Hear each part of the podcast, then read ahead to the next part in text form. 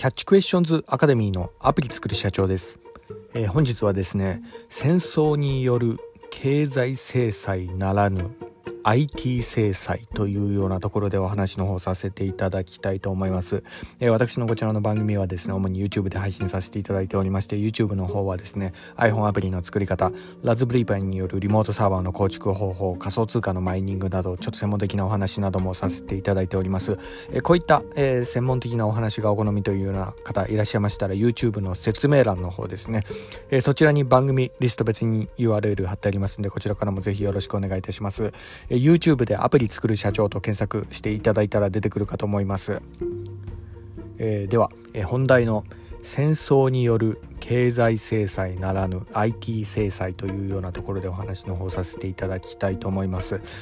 えーまあ、あの昨今の、えー、ロシアによるウクライナへの侵略戦争に関する、えー、お話でもあるんですが、まあ、これでこう世界各国がですね経済制裁を今こう行っているような、えー、状況でもありましてその中でも今注目されているのがですね、まあ、この本題でもあるあの IT 制裁ですね。でこれはあの GAFAM などのあの民間の企業ですよね、えそういったあの企業でさえもこう一国にこう圧力をかけられるほどの存在感を今示してるわけなんですけど、まあ、まさにこのね今の現代社会の姿ととでも言えるような、まあ、そんなようなあの振る舞いかなというようなところありますね。やはりですね民間人民間ですよね。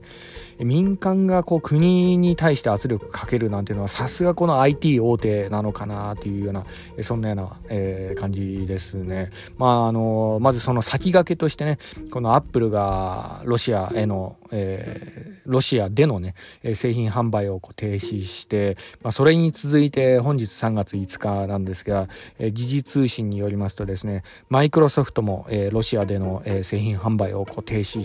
するようなそのような発表がありました。でこのねえー、アップルやこうマイクロソフトのこの行動はですねやはりあの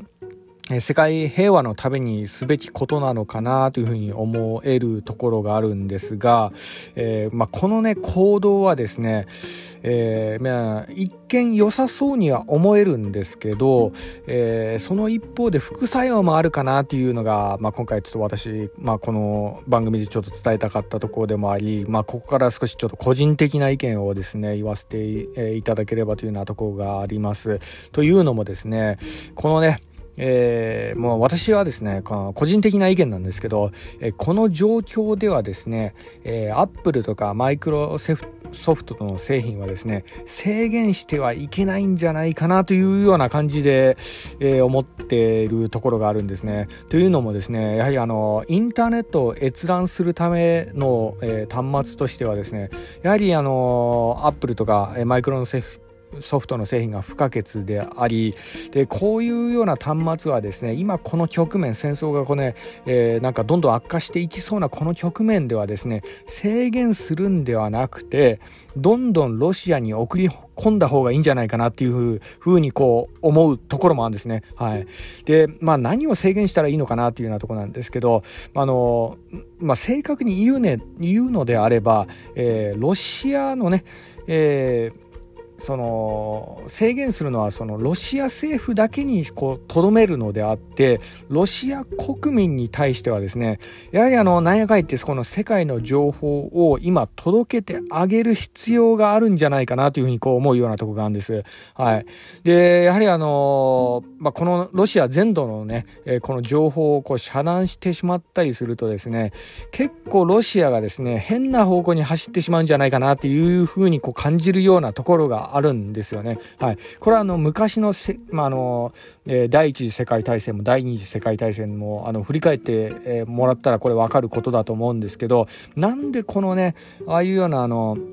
大きな戦争に発展してしまったのかなというようなところの一つの理由としてはですねそれがこの情報遮断にあったんじゃないかなというふうにこう思うようなところがあるんですね。はいまあ、あの例えばあのナチスドイツとかもそうですよねそれからあの旧日本軍の神風特攻隊なんていうのも、えー、それもまさにですねあれはもうまさにこう完全なる情報遮断から、えー、始まってでそれでこう兵士への洗脳国民への洗脳が行われて、まあ、それでこうこうなんか国が変な方向に動いてしまってああいうような暴挙がね、えー、仕向けられてしまうような、えー、そんなような歴史があったんじゃないかなというふうに思うようなとこがあるんです。なので情報の遮断っていうのはですね副作用があるというようなところ、まあ、ここはこう注意しなければいけないかなというふうに思うようなとこがあります。なので、えー、遮断するんであればあの国民のね国民のパソコンとかスマホとかそういったものまでは、え遮断してはいけないっていうふうにこう感じるようなところがあります。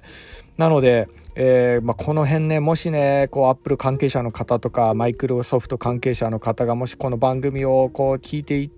くださっているようなところがあったら、ぜひこの部分をですね、上層部の方々にこう伝えてほしいな、アメリカのね、本国の方々にこう伝えてほしいなというようなところがありますね。そうなんです国民のね、スマホとかパソコンは、これはですね、やっぱ遮断しちゃ今いけないような状況にあると思います。これはですね。はい。なので、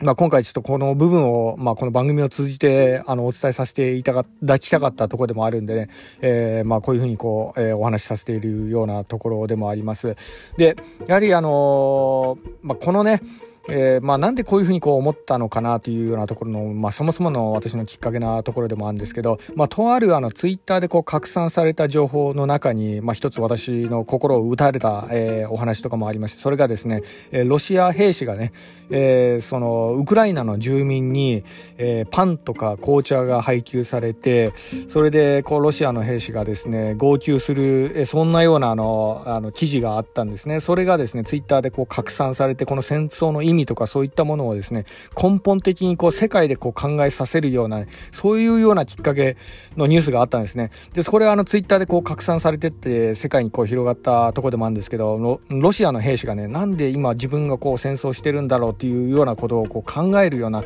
人道的にこう考えるきっかけにもなったそういうような情報でもあったんです。このツイッターはすごい良かったんじゃないかなというふうに思うようなところがあるんですけどこれねもしね、あのー、このツイッター拡散されてますけど、それを拡散して、こう、ニュースが広がったきっかけになったのは、やはりな、ななんやかんや言って、このアップルのね、パソコンなり、スマホなり、それからマイクロソフトのパソコンとか、そういったものがね、そこにあったから、この情報がこう、世界にこう、広がって、こういうようなことを考えるきっかけにもなったところもあったと思うんですね。なので、えー、だからこそなんですよね。えー、完全にね、今現、この、この状況を考えるとですね、アップル製品、マイイクロソフトの製品はですねロシアの国民には届けてあげるべきなんじゃないかなというふうにこう思っている、えー、ところがあります。だからこの IT 制裁っていうのはですねやるのは簡単かもしれないですけど、えー、これね具体的に何を制限するかっていうようなところをこうよく考えて行動しなければいけないのかなというような、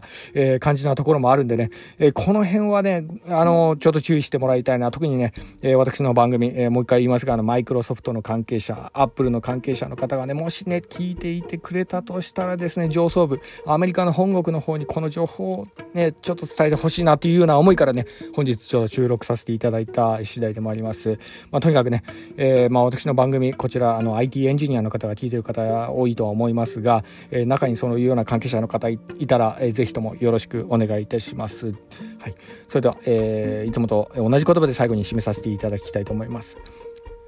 IT エンジニアに栄光あれ。